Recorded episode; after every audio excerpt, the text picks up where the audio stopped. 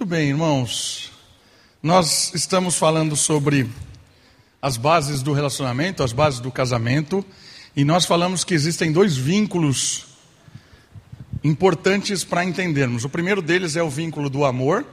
Falamos do vínculo do amor como algo que faz com que a criação exista. O vínculo do amor foi quebrado com o afastamento de Deus. Né? Quanto, quanto mais o ser humano se afasta de Deus, menos amor existe e uma nova definição de amor surge. Isso é muito impressionante. Quanto mais longe de Deus as pessoas estão, mais uma nova maneira de observar a vida, de amar, de certo e errado, ela vai surgindo naturalmente, porque a referência deixa de ser Deus e passa a ser o ser humano. Então, o vínculo do amor quebrado causou o afastamento de Deus e aí proporcionou tudo que a gente está vendo né, em relacionamentos, com o tratamento da criação e tudo mais. E o outro vínculo que nós falamos é o vínculo do compromisso, que convencionou se chamar de aliança. Eu já expliquei para vocês por que eu não gosto muito do termo aliança, porque aliança é, pressupõe um conflito, certo? Existem duas partes brigadas, desorientadas, e há um uma aliança entre as duas partes. Essa é a ideia de aliança e essa não é a ideia de casamento. A ideia de casamento é muito mais de vínculo, de compromisso, de dedicação, de é, eu tenho realmente um compromisso com essa pessoa, né? Mas a ideia de aliança se convencionou com a mesma terminologia de compromisso. Certo? Vínculo do amor, vínculo do compromisso. Aí nós falamos um pouco das responsabilidades masculinas na última aula. Falamos do homem como ser o representante, Falamos do homem como responsável em, em segurar o guarda-chuva como o ideal. Falamos um pouco sobre o que é submissão da mulher e percebemos que submissão não tem a ver muito com o que tem dito aí, né? o pessoal tem dito por aí. E hoje nós vamos começar a entrar, nós vamos falar nas próximas quatro aulas da temática que a maioria dos casais dizem ser difícil, ser a, a causa das crises. Na verdade, são três, e uma das essas três, uma delas vai, vai ter uma subdivisão: comunicação, finanças e sexualidade. São os temas das nossas próximas aulas, que a maioria dos casais e dos relacionamentos tem dificuldade e acabam é, machucados por causa de uma má comunicação, de uma má, uma má administração financeira, uma má intimidade é, sexual entre o casal. Então, nós vamos falar disso. Você é convidado a participar, a perguntar, a questionar, a discordar. Não sou dono da verdade, não quero ser dono da verdade. Nós estamos aqui para trocar ideias e eu quero provocar você a pensar a respeito de relacionamento. Certo? Nós vamos falar então hoje a respeito do que é uma boa comunicação no relacionamento. E aí aparece a definição de comunicar-se. O que é comunicação? Derivada do latim, o termo comunicação, comunicare, significa, olha só o que é comunicar: partilhar, participar de algo, tornar comum. Olha como isso é importante. Comunicação é você partilhar, é você tornar algo comum, é você trazer para perto alguém. Essa é a ideia de comunicar. Só por isso a gente já começa a perceber que comunicar não é só falar não é só se expressar, né, porque existe comunicação verbal e não verbal. Mas não é só você se expressar, não é só eu vir aqui e falar algo para você. Eu posso ficar uma hora aqui falando e não comunicar nada. Quando isso acontece? Quando a mensagem não chega no coração, não chega na sua mente, quando não há um partilhar, quando não há um compartilhar, quando não há um entendimento. Certo? Então é legal perceber isso. Comunicar não é simplesmente tentar jogar uma informação, tentar falar. É perceber que comunicar é partilhar, é tornar algo comum. E aí vem a definição de comunicação. O processo de comunicação consiste na transmissão de informação entre um emissor e um receptor. Essa é a definição clássica de comunicação, que descodifica ou interpreta uma determinada mensagem. Olha só, então comunicar é quando você e alguém tem uma mensagem a ser transmitida. Eu quero comunicar algo para a Kate, quero falar algo para ela. A mensagem, a comunicação acontece quando eu falo, quando eu me expresso, mas não é só quando eu me expresso, é quando ela entende compreende, quando aquilo que eu quero comunicar torna-se comum. Certo? Por isso que muitas vezes eu digo uma coisa e eu vejo que a Kate está fazendo o oposto do que eu disse. Não é porque às vezes ela é rebelde, né? às vezes ela é, né? mas é porque às vezes eu não comuniquei como deveria. Eu achei que comuniquei, eu achei que transmiti uma mensagem, mas não transmiti. Porque ela decodificou, ela interpretou o que eu disse de uma forma completamente diferente do que eu disse. Aí não houve comunicação. Por isso que é importante a gente perceber num relacionamento, e seja ele qual for, que a comunicação é essencial não só quando você fala, quando você quer se expressar, mas quando o seu ouvinte, quando aquele que vai receber a sua mensagem, entende o que você está dizendo. Numa sala de aula, por exemplo, isso é importantíssimo, ou numa pregação, num ensino.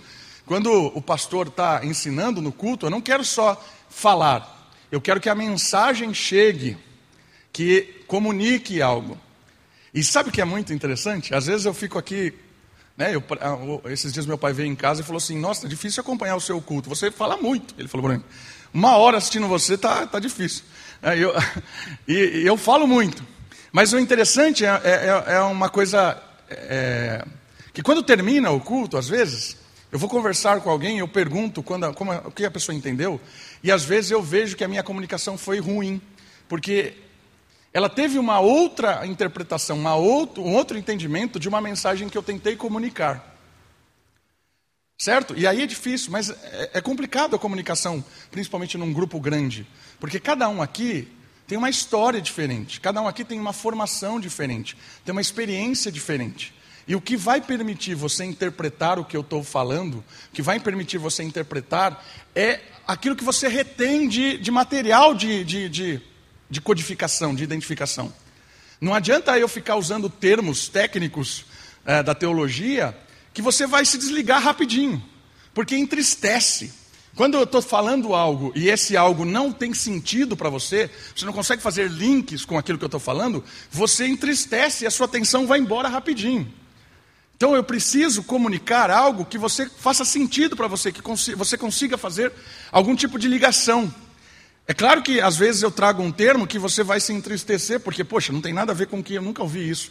Mas aí eu preciso explicar o termo que eu estou usando para que faça sentido naquilo que você está ouvindo e possa construir, fazer associação, certo? Por que, que eu estou falando tudo isso sobre comunicação? Isso é teoria da comunicação. Eu estou falando isso porque comunicação no lar é muito importante. E às vezes há um, um conflito, uma briga, uma disputa, porque não se comunica.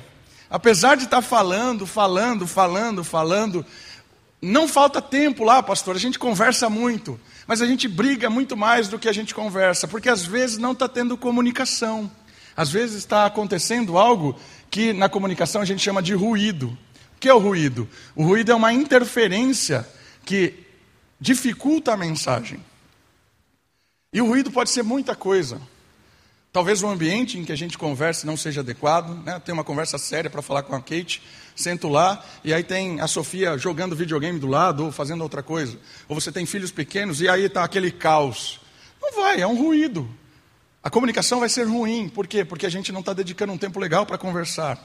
Mas, às vezes, o ruído aqui é aquilo que eu estou dizendo. É a falta de compreensão do outro por causa de uma experiência de vida diferente. Às vezes eu quero dizer para Kate uma, algo que eu acho importante, que a gente precisa fazer, mas ela acha que aquilo não tem a mínima importância. Por quê? Porque talvez o jeito que ela foi criada, as experiências que ela tem, a formação que ela teve, ela olha para aquilo que eu estou falando para ela, que eu acho importante, e ela não vai dar valor nenhum. E às vezes, essa não dar valor nenhum, às vezes vai levar ela para longe e, e dar um, um outro significado para aquilo que eu estou falando. Por isso, queridos, é importante perceber os ruídos da nossa comunicação. Será que você, na sua casa, no seu relacionamento com seu marido, com seu namorado, com seu noivo, com a sua esposa, é um relacionamento em que a comunicação acontece ou ela está cheia de ruído? Né? Você tem percebido que aquilo que você tem comunicado verbalmente ou com, também com ações, né? não, comunicação não verbal, isso tem sido interpretado de maneira correta? Há um caminhar ou só há causa aqui? Certo? Então aqui é muito interessante perceber os ruídos. A comunicação só acontece quando aquilo que você quer transmitir recebe do outro lado um entendimento muito parecido, e aí há uma partilha, aí há uma comunicação, há um, algo em conjunto. Começo do relacionamento é muito difícil, algumas vezes a gente falha muito na comunicação porque a gente acha que o outro está entendendo o que a gente está falando. Mas sabe o que é interessante? Tem gente que está casada há 50 anos e nunca se comunicou. É sempre uma conversa sem pé nem cabeça para nenhum dos dois.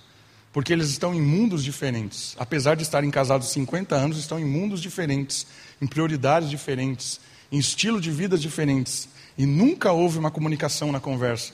Sempre uma transmissão de informação. Eu falo e não sei o que a outra pessoa está entendendo. Eu falo e não estou ligando muito para que o outro está entendendo. Eu quero só comunicar e dizer, ó, eu disse que. Falei, né? Não falei para você que isso ia acontecer? Falei que ia ser assim, mas nunca houve uma comunicação. Esse é o tema de hoje.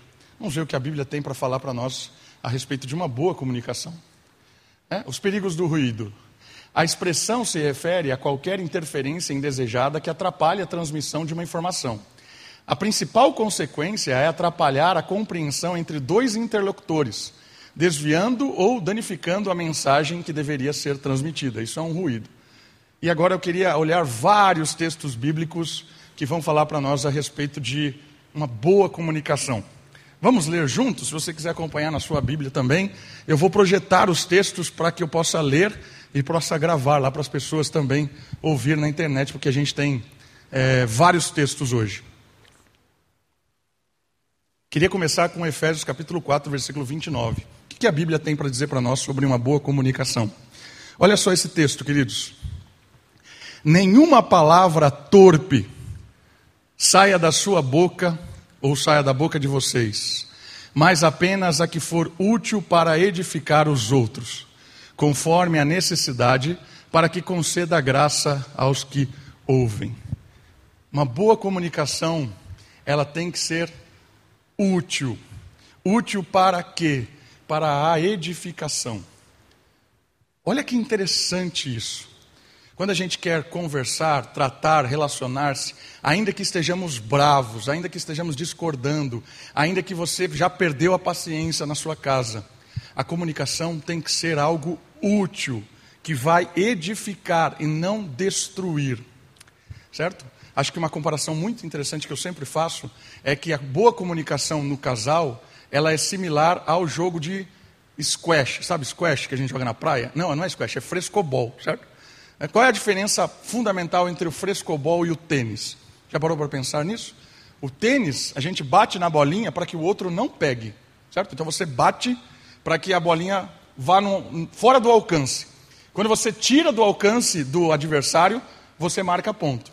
Agora, quando você joga frescobol na praia, se você vai jogar com alguém que quer bater de um jeito que não volte a bolinha, não tem jogo. Né? Toda hora o cachorro está indo buscar, né? você tem que ficar pedindo para o outro. Não tem jogo, é muito ruim. Quando você pega alguém que não tem noção e fica batendo na bolinha que nem um retardado maluco, né? Pá, pá, pá, pá. Não tem. E a comunicação dentro de um relacionamento, ela tem que ser que nem o jogo de frescobol. Quando você bate na bolinha, quando você vai conversar, quando você vai dizer algo, a bolinha tem que voltar. Porque se a bolinha não voltar, às vezes você tem uma falsa sensação de que você ganhou o argumento, ganhou a discussão. Mas o que, que aconteceu? Você usou uma palavra dura, uma palavra desconcertante, você foi agressivo naquilo que você disse, ou você usou de uma arma em que a bolinha não voltasse, e aí você comemora. Ah, agora minha esposa ficou no lugar dela. Né? Ganhei o argumento. Não, Acabou, destruiu. Bolinha que não volta é bolinha perdida, certo? Se não volta, perdeu o jogo de frescobol. E isso é interessante pensar no relacionamento. Quando a gente vai discutir, argumentar e a gente vai conversar com o nosso cônjuge, a ideia não é ganhar. Né? Porque quando a gente pensa nessa ideia de ganhar, né? Ganhar é ligado à utilidade. Você só ganha quando se estabelece a paz, há um entendimento, não quando você bate de uma forma em que as coisas não voltam mais. E sabe o que é interessante? Quanto mais íntimo você é da sua esposa, do seu marido, quanto mais você conhece ele, mais você tem armas para dar uma raquetada em que a bolinha não volta. Você e eu sabemos o que dizer para as nossas esposas que vai acabar. Vai bater ali na base e vai argumentar uma coisa que você vai jogar e desmorona. Aí começa a chorar, começa, acabou. E aí você fala, ah, ganhei. Ganhei nada. Né? É aquilo que a Dilma fala, ninguém vai ganhar, vai perder, quem vai perder, é aquilo ali. Se você quer entender isso, é, ouça lá, bota no Google, perder e ganhar do Dilma, é isso que acontece quando a gente bate bolinha. Né? Certo? Então, e é legal, porque eu sei o que dizer para Kate, no, no momento de, de discussão, de discordância, eu sei o que dizer para ela que a bolinha não vai voltar. Eu sei o que falar. Eu sei aquilo que vai desmoronar. E o contrário também é verdade. Ela sabe o que dizer para mim que eu vou perder o controle. Mas essa não é a ideia de uma comunicação útil para a edificação. Por isso, casais, quanto mais íntimo nós somos um do outro, mais armas nós temos na mão. Não use as armas numa comunicação agressiva. Não use as armas para vencer o jogo, porque bolinha que não volta, argumento, resolução é destruição. Por isso eu acho que esse conselho é muito legal de Efésios. É? Edificar conforme a necessidade, para que conceda graça aos que ouvem.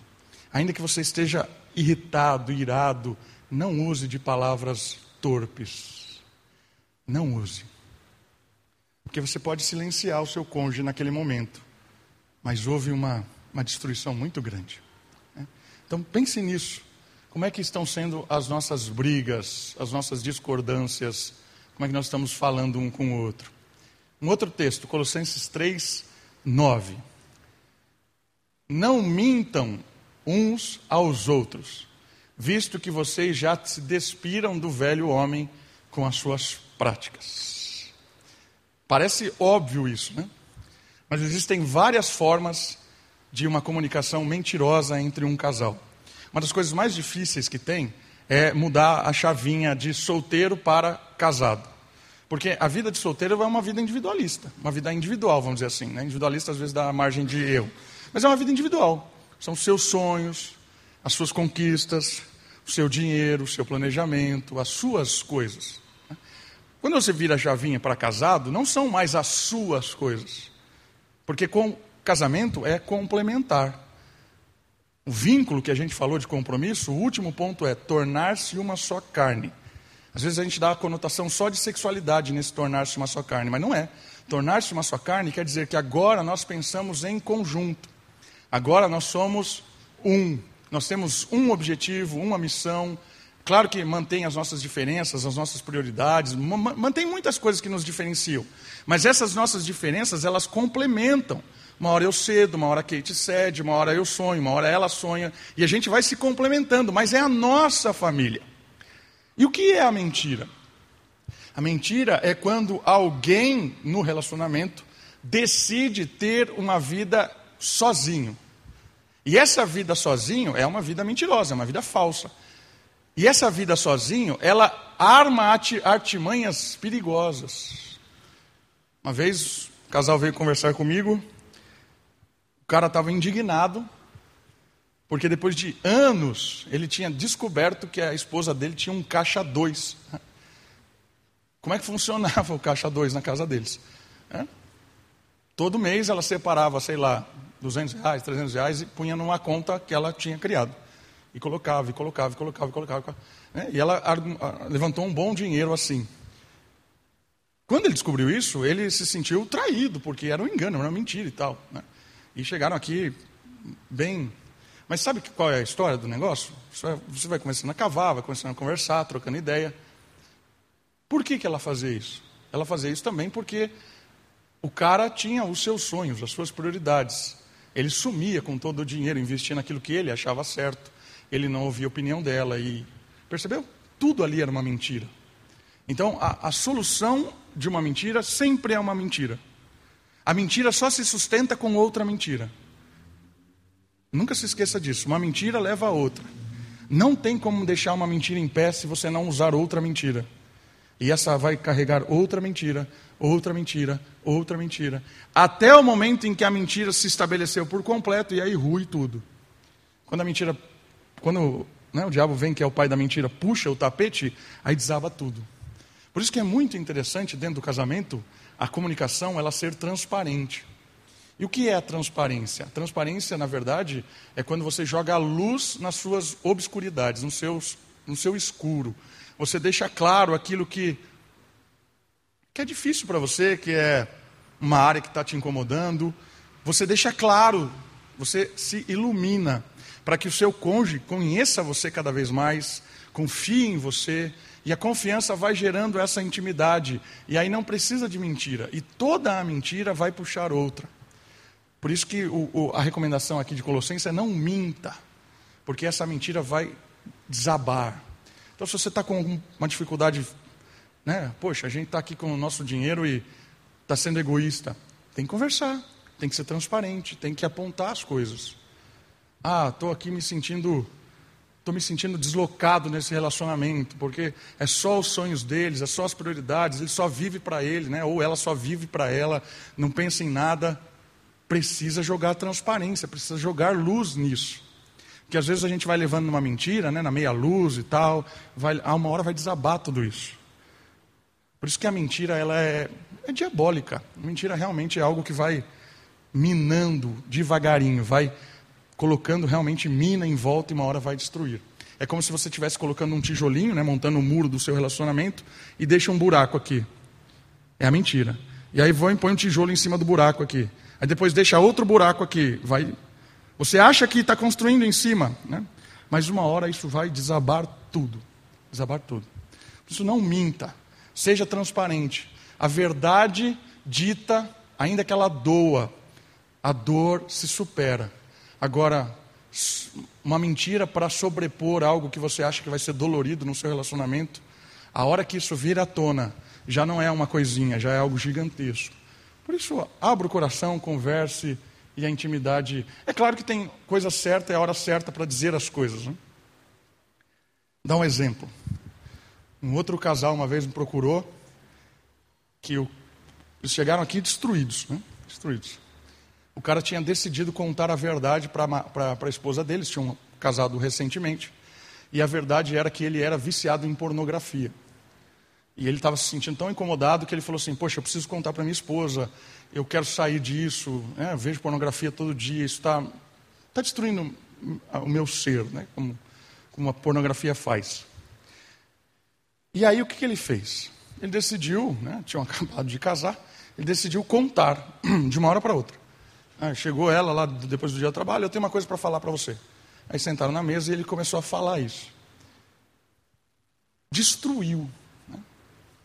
A intenção foi boa, mas o jeito e a hora foram errados.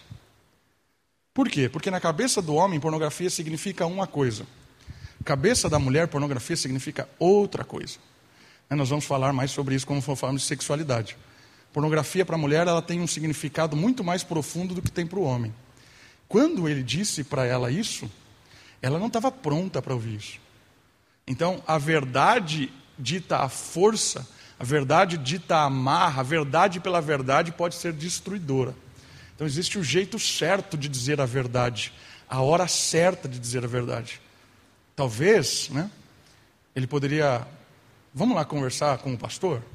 vir contar, conversar comigo, a gente trocava uma ideia, e aí aos poucos a gente ia falar a verdade, para que ela pudesse estar preparada para ouvir a verdade e ser bênção na vida dele.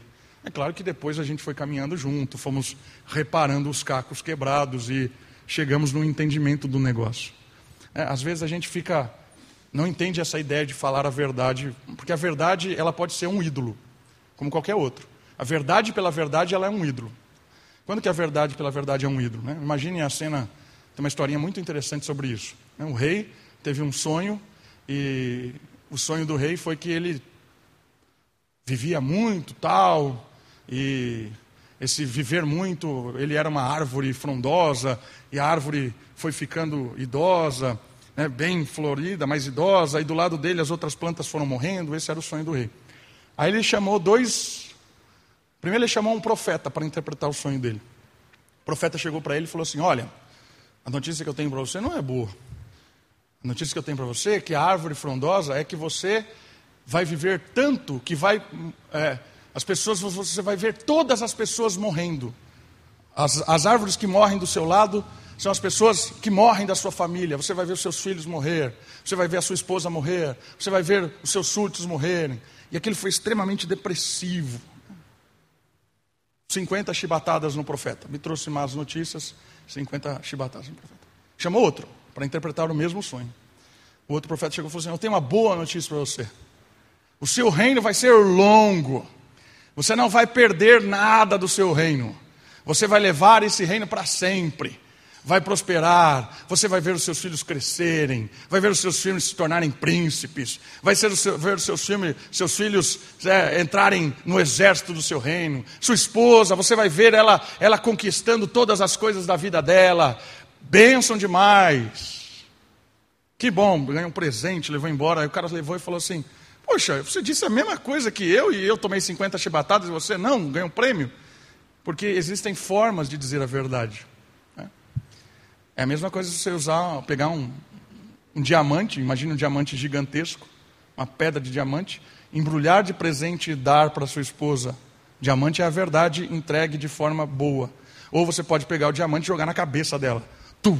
É a verdade entregue de forma agressiva. É o mesmo diamante, é a mesma verdade, é a mesma forma, entregue de formas diferentes.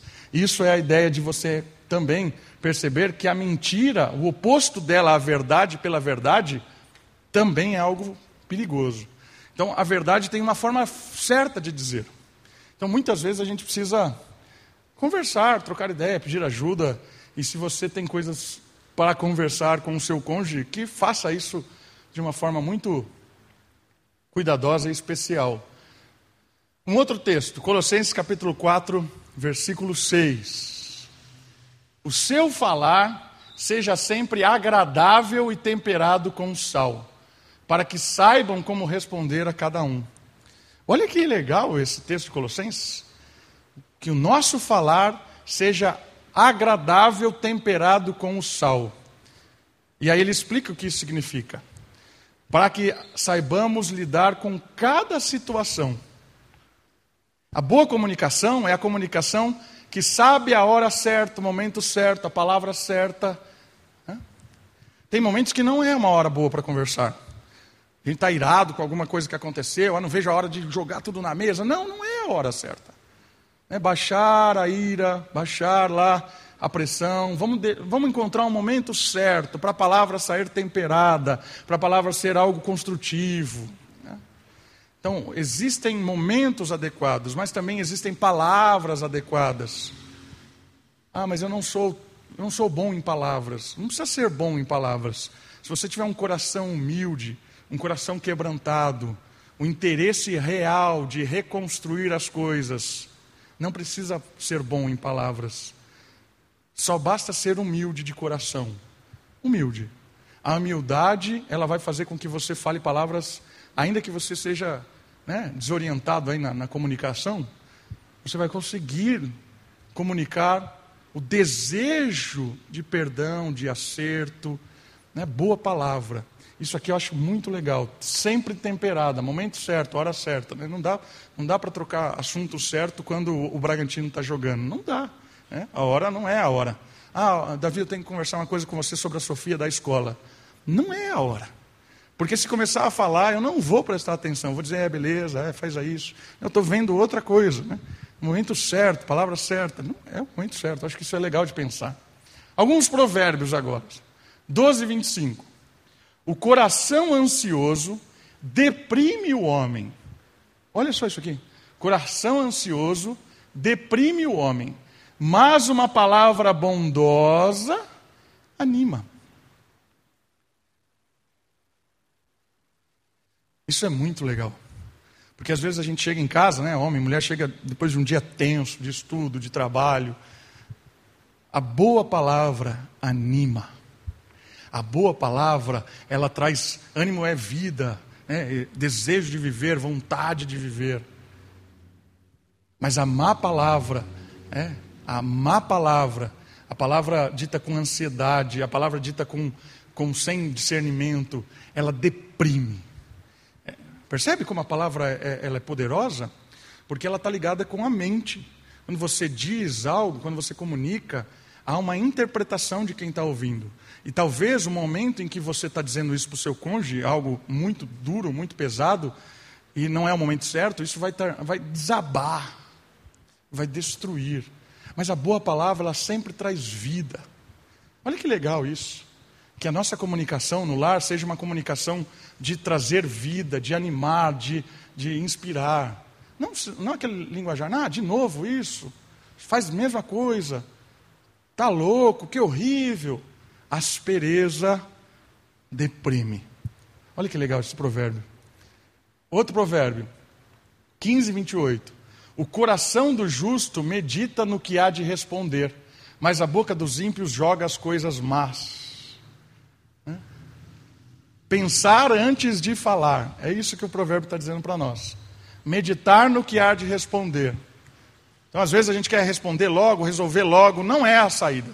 Precisamos meditar, conversar, esperar, orar, pedir ajuda de Deus, porque a boca que se apressa em responder, a boca que apressa ela vai responder com ira, com maldade. Isso acontece nas discussões, nas brigas, né? A gente está, às vezes, lá num, num, momento muito tenso, não vê a hora de falar, desabafar, vomitar tudo, ter tanta coisa para falar e quero vomitar tudo de uma vez. Não faça isso. Primeiro, porque se você, mulher, quiser contar quatro, cinco assuntos de um dia só para o seu marido, ele não vai ouvir. O homem é departamentado, né? é um assunto de cada vez e tem a cota. Né? Se você falar dois assuntos de uma vez, já era, não vai, não tem solução. É um assunto de cada vez, uma hora depois da outra. Né? É assim que, que funciona. Se você jogar tudo de uma vez, pense, pense antes de falar. Provérbios 16, 24. As palavras agradáveis são como um favo de mel. São doces para a alma e trazem cura para os ossos. Percebe como a palavra tem a ver com o nosso físico? Cura para os ossos. Palavra doce, palavra amável, palavra na hora certa, palavra temperada, ela cura a pessoa. Por isso que um ambiente tenso, um ambiente de mentira, um ambiente de. Né, é mais dor, é mais tensão, é mais tristeza, é mais patologia, é mais. Palavra agradável cura. Já ouviu aquela história que a pessoa que não sabe que está doente vive muito mais? O médico, o médico disse para Kate que a avó dela tinha um câncer que ia durar seis meses. Decidiram não fazer nenhum tratamento e não contar para ela. Ela viveu dez anos. Percebe? Às vezes a nossa mente nos destrói. Tem vezes que a gente morre antes da doença, porque a palavra dura, a palavra. Né? Falamos de doença, mas pense nisso na prática, no seu relacionamento. Está ruim, às vezes está ruim, tudo está ruim por causa da má comunicação. Passeio está ruim, sexualidade está ruim, conversa está ruim, está tudo ruim, trabalho está ruim, está pesado. Às vezes é porque a gente está conversando errado está dialogando errado, com aspereza. Cura começa por uma boa comunicação. Desejo de comunicar de verdade, não só jogar, vomitar informação. Provérbios 29 e 20. Você já viu alguém que se precipita no falar? Há mais esperança para um insensato do que para ele. Quem fala rapidamente, quem quer responder rápido, quem quer ter respostas prontas, tem mais esperança para o insensato do que para quem fala de prontidão sem pensar. Muito bem. Agora, alguns textos que falam sobre o inimigo da boa comunicação. Provérbios 12, 18. Há palavras que ferem como espada, mas a língua dos sábios trazem cura. Né? Olha só que legal. Que o provérbio está mais forte, né? Tem palavra que é como se tivesse cravado algo no coração. É aquilo que eu disse lá no começo. Você sabe o que dizer que vai ferir o seu cônjuge de um jeito que não tem resposta. é a, é a palavra espada. Tu, derrubou. Eu não use disso. Mas a palavra do sábio traz cura. Muito legal esse provérbio. 13, 3. Quem guarda a sua boca, guarda a sua vida. Mas quem fala demais, acaba se arruinando. Esse falar demais eu acho que é interessante, porque não é só no, no, no cônjuge. Esse falar demais é expor as coisas, às vezes, do seu relacionamento para todo mundo. Né? Está lá na mesa da família e começa a falar: Ah, você não sabe, meu filho, tal. Na mesa da família, todo mundo lá, como se tivesse uma grande família. É, Olha, meu filho não sei o que, sei o que lá, começa a se expor. E aí começam a dar palpite: É, também, você não sei o que, está trabalhando demais, não sei o que, não é uma boa mãe, não faz isso que lá. Quando você fala demais, se expõe demais, você ouve o que você não quer. Expor, às vezes, não é o caminho. Então, cuidado, às vezes a gente está se expondo demais. Né?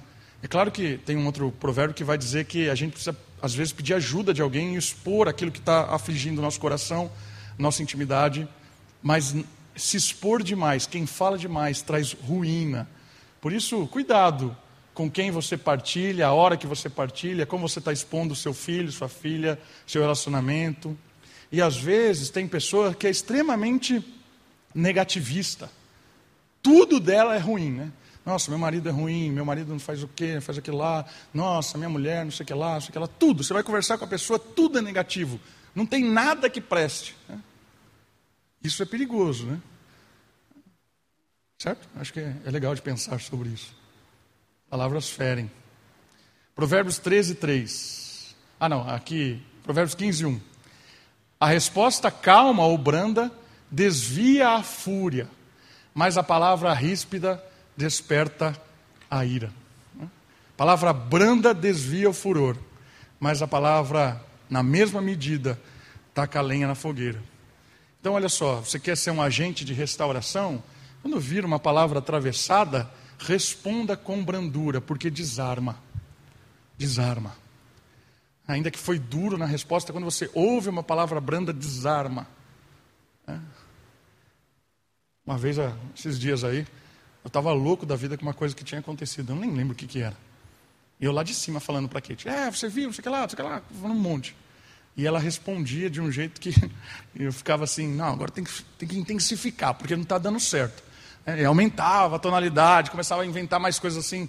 É, você vai ver. E aí vinha uma palavra branda. Poxa, eu estou ficando no final. Fiquei quieto, fui tomar banho.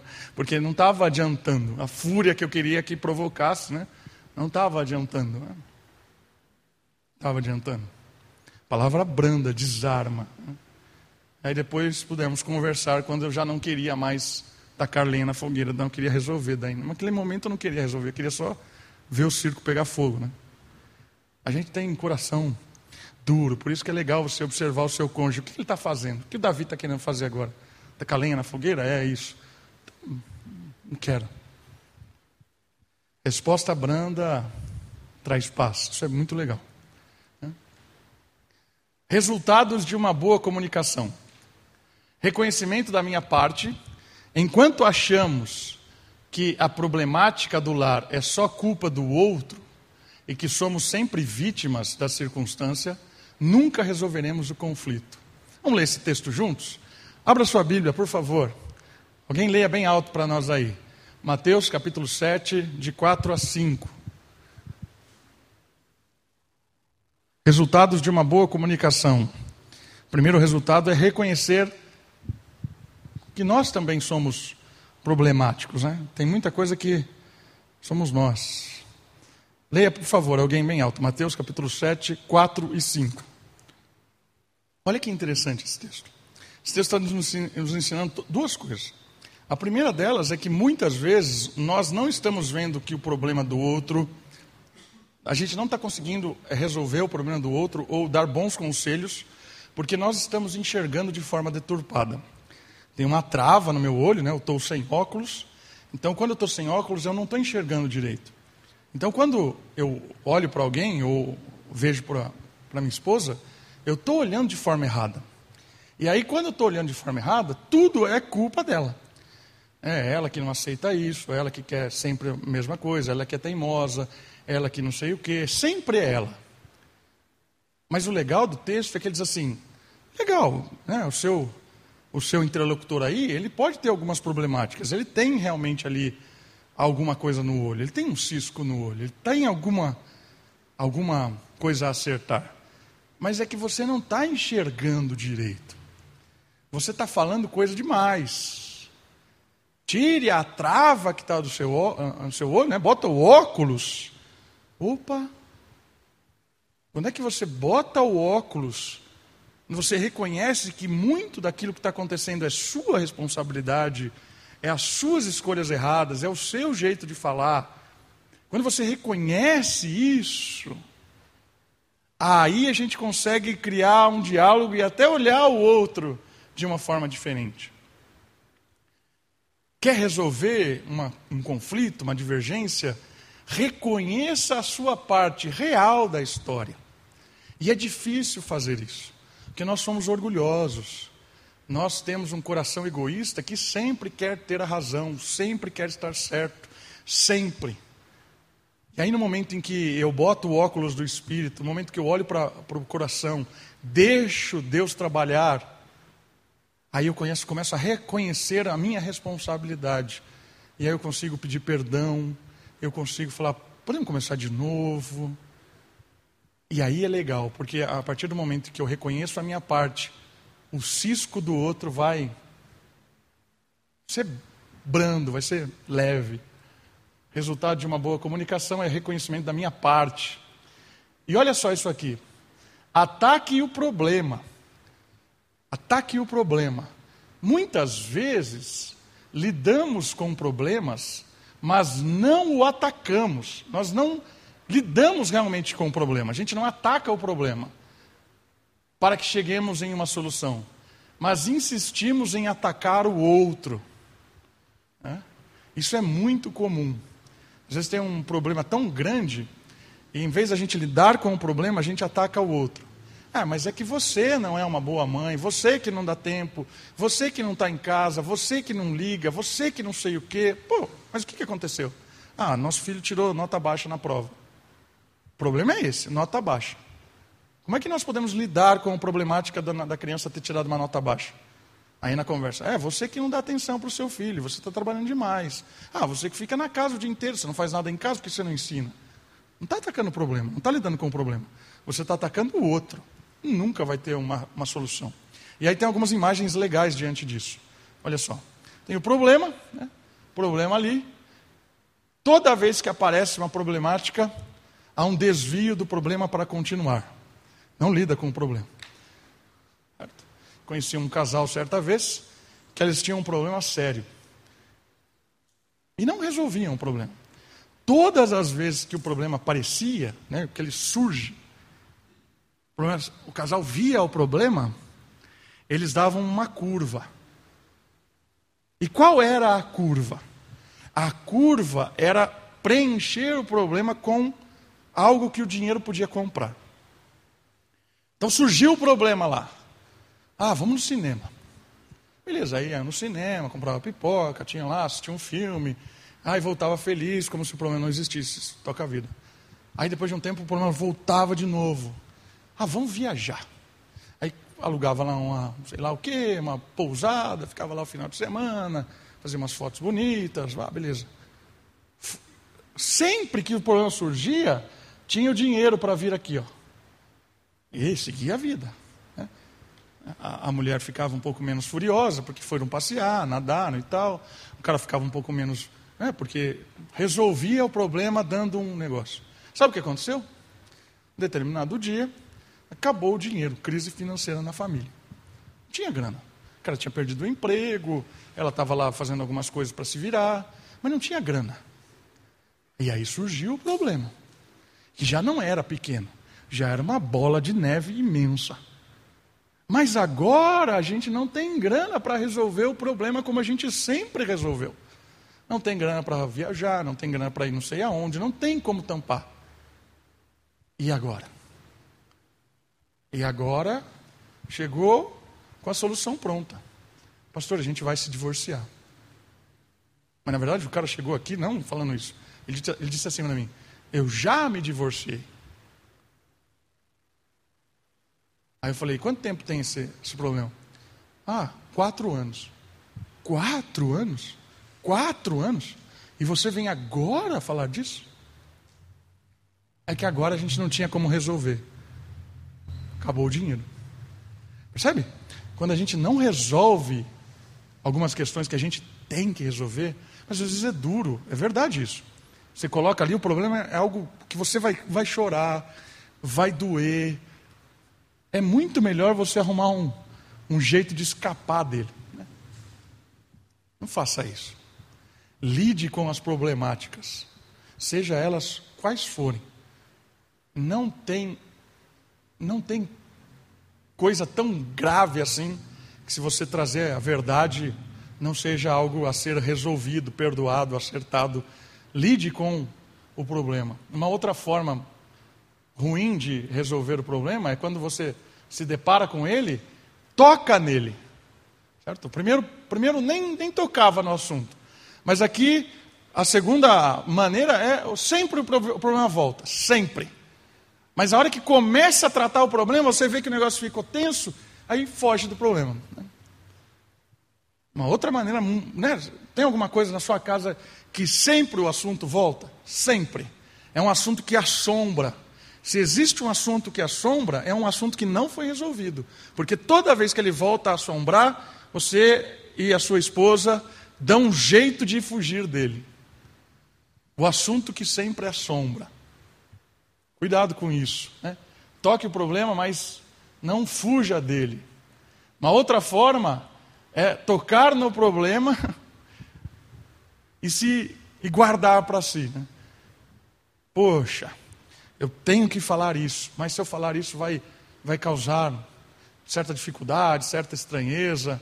E aí eu vou acumulando, eu resguardo aquela problemática para mim. Existem casais que estão vivendo uma vida extremamente triste, um, um, casamento ruim, chato, porque foi guardando coisa.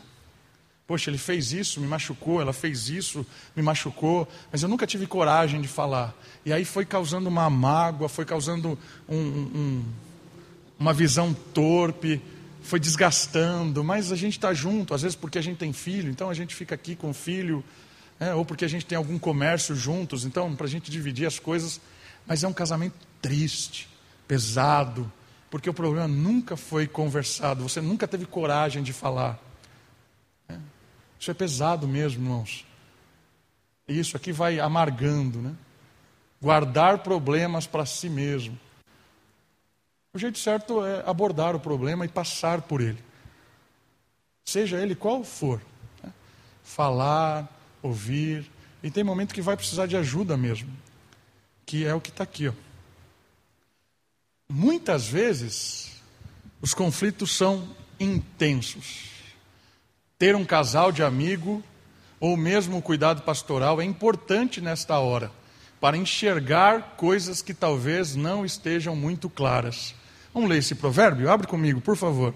Provérbios 13, 10. Alguém lê alto lá, por favor. Provérbios capítulo 13, versículo 10.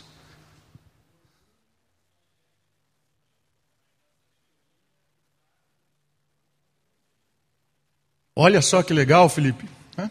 O orgulho gera o quê? Discussões. O orgulho só leva discussão inútil. Mas o bom conselho. Por que isso é legal? Porque tem coisa, irmãos, que você está no seu relacionamento que você não está enxergando mais. Faz tanto tempo que você está lidando com aquilo, o negócio é tão grande, você não consegue enxergar. Aí entra o bom conselho. É, a pessoa certa, conversar com alguém certo, alguém confiável. Né? Não adianta também você pedir conselho para alguém que pensa exatamente como você pensa. Né? Você vai, não adianta. Às vezes você vai lá pedir conselho para alguém que é, tem a, a, as mesmas opiniões que você. Por quê? Porque você quer ouvir aquilo que a pessoa quer dizer. Né? Você quer ouvir aquilo que você sabe que ela vai dizer. Aqui eu acho que entra uma, uma coisa legal, de você procurar alguma ajuda para alguém que você sabe que vai ser bíblico, vai usar a palavra. Talvez alguém mais maduro na fé. É, aqui na igreja a gente tem tem várias pessoas mais velhas na fé, né? que dá para você conversar, trocar ideia, se expor às vezes. Né? E essa exposição, dentro de um, de um relacionamento mais próximo, ela é importante. De você abrir o coração, de você pedir ajuda mesmo. Porque a Bíblia está dizendo algo muito legal para nós, né? Coração orgulhoso. Poxa, não, não vou contar isso para ninguém. Vai, a, a, nosso casamento vai ser exposto. Todo mundo acha que a gente está bem. Somos um casal, um casal feliz, estamos legal. Né? A gente está orgulhoso, olha só. A gente não quer mostrar que temos problemas, dificuldades. Não quer. Isso vai matando o negócio. E aí a sabedoria do provérbio, né? Peça conselho. Por isso que esses três assuntos que eu citei são assuntos delicados e que causam discussões e muitos divórcios. Comunicação, porque é difícil alguém admitir que não consegue conversar com o cônjuge, né, com a esposa, com o marido. Poxa, pastor, está difícil lá em casa, a gente não consegue se comunicar. É, é, a gente é orgulhoso demais para dizer isso. Finanças, então. A gente é orgulhoso demais nesse mundo capitalista, consumista, para chegar em alguém e falar assim: olha, eu estou com um problema financeiro lá em casa. A gente não consegue administrar direito. A gente gasta demais. Ajuda, me ajuda. Me ajuda. É orgulho demais para a gente dizer isso, né? E sexualidade, então? É. Tem casamentos de crentes, anos, que não tem intimidade, não tem prazer, não tem, não tem. Mas deixa rolar, deixa rolar. Orgulho, percebe? orgulho é algo destruidor. Então acho que esse provérbio é fabuloso. Peça conselho. Alguém maduro, alguém que você possa confiar, alguém que você possa abrir o coração. Pessoa certa, né? Busque orientação na palavra. Geralmente, a orientação bíblica é o último recurso utilizado para lidar com conflito. Já percebeu isso? vai em todos os recursos possíveis. Né? Pede ajuda, consulta o especialista da área, assiste vídeo no YouTube, fala com a mãe, com o pai, com o sobrinho, tudo. Já tentou de tudo, mas a Bíblia é o último recurso. Mas ela é a nossa âncora em tempos de fúria no mar. A ideia de âncora é muito legal para a Escritura. O que é âncora? âncora é que traz estabilidade, traz paz. E aqui é uma coisa muito legal que a gente deveria ter mais cuidado em fazer isso. Lidar com as dificuldades do nosso dia a dia, com as nossas diferenças, com os nossos conflitos, com os princípios bíblicos. Por que, que isso é importante de fazer? Lidar com os problemas com a, a questão dos princípios bíblicos. Porque aí você tem um manual que ele é eterno. Né? Talvez você tenha uma causa para discutir e você pensa assim: quem está certo? Meu marido tem uma opinião, eu tenho uma outra opinião. Você tem um guia eterno que vai lhe dar princípios bíblicos. Princípios. É muito legal de olhar para a Escritura e perceber que a Bíblia não é um manual de regras. Olha, regra de deu ruim aqui, a Bíblia tem uma regra. Se o casal fizer isso, faça isso. Regra 1, regra 2, regra 3. Não tem isso na Bíblia. Não tem regras na Bíblia. A Bíblia é recheada de princípios. E aqui é muito importante perceber isso. Porque com certeza, com certeza, a Escritura tem princípios para tudo. Tudo, tudo, tudo, tudo, tudo. O que você quiser lhe dar, vai ter um princípio bíblico. Diga, Edinho, por favor. É, é legal. É verdade isso. É, a Bíblia vai dando para nós alicerces em todas as coisas. Isso é muito legal mesmo. E o alicerce é essa ideia. Né? A ideia bíblica é justamente isso. É o lugar que você tem um fundamento, uma âncora para você aplicar. E eu acredito que isso pode, pode começar em qualquer momento. Né? Você fala assim, poxa, a gente nunca fez isso na vida.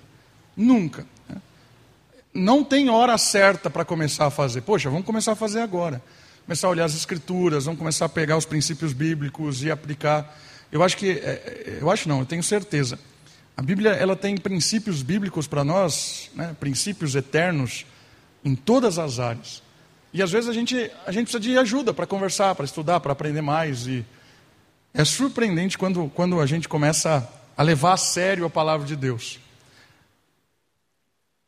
Uma coisa legal de pensar é que a palavra de Deus ela é um manual eterno, porque ela veio do próprio Deus. E aí que é, é legal, né? Porque a gente está num mundo de falas opostas. Você vai encontrar especialista em qualquer área sobre qualquer assunto dizendo coisas opostas. Uma hora o ovo é bom, uma hora o ovo é ruim. É. Uma, hora, uma hora você tem que acrescentar o ovo na sua dieta, uma hora você tem que tirar. Aí você vai para a área de pediatria. Como a criança deve dormir? Tem pediatra que vai mandar você dormir de bruço, de lado, de ponta-cabeça, pendurado, morcego, tudo. Ah, agora nova técnica de inventar a criança para dormir, pendurada de ponta-cabeça, porque o sangue vai chegar a cabeça. Cara, você vai encontrar de tudo. Por quê? Porque a ciência não é um absoluto. A ciência ela é um, um estudo diário e ela é autorrefutável. O que significa isso? Qualquer proposta apresentada, ela já requer uma refutação, ela já requer que alguém proponha algo diferente.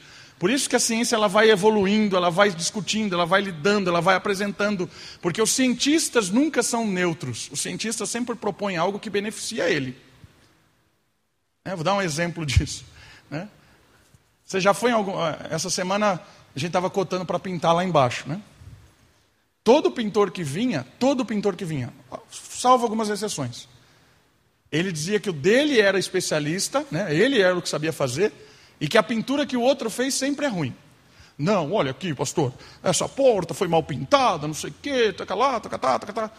Ó, oh, mas eu tenho a proposta da pintura ideal. Eu vou fazer num ângulo, sei lá o que. Todos faziam isso. Tem uma hora que eu perdi a paciência com isso já. Aí o cara falava assim: Nossa, eu vou fazer muito melhor. Eu falei: oh, Se você fizer o que está aqui, já é bom. Não quero melhor. Se você fizer melhor que isso aqui, eu não quero. Não quero o seu serviço melhor. Eu quero que você faça igual. Você consegue fazer igual? É, mas isso aqui está ruim. Eu quero ruim, eu quero assim. Falei para o cara. Quero ruim, quero essa desgraça desse jeito assim. Ah, desculpa falar desgraça, Kate fala que desgraça é uma palavra muito forte. Não vou falar mais desgraça, Kate. Mas é essa porcaria, assim. É, é. Cara, perdi a paciência. Mas é assim, você vai no pediatra, o cara vai falar para você, olha, tudo esse medicamento, esse jeito que você deu de comer, está errado. Você tem que aplicar a nova técnica. Aí você vai no psiquiatra, um psicólogo, você... tudo, tudo que o outro fez é ruim, porque ele tem a solução adequada, ele é o melhor pesquisador, ele é.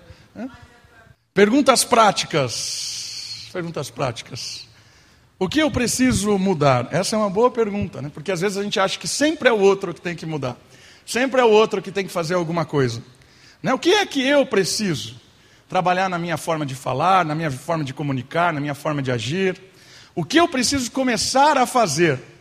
Isso é uma outra boa pergunta, além de identificar né, a responsabilidade, mas o que, que, o que, que eu não estou fazendo e preciso fazer?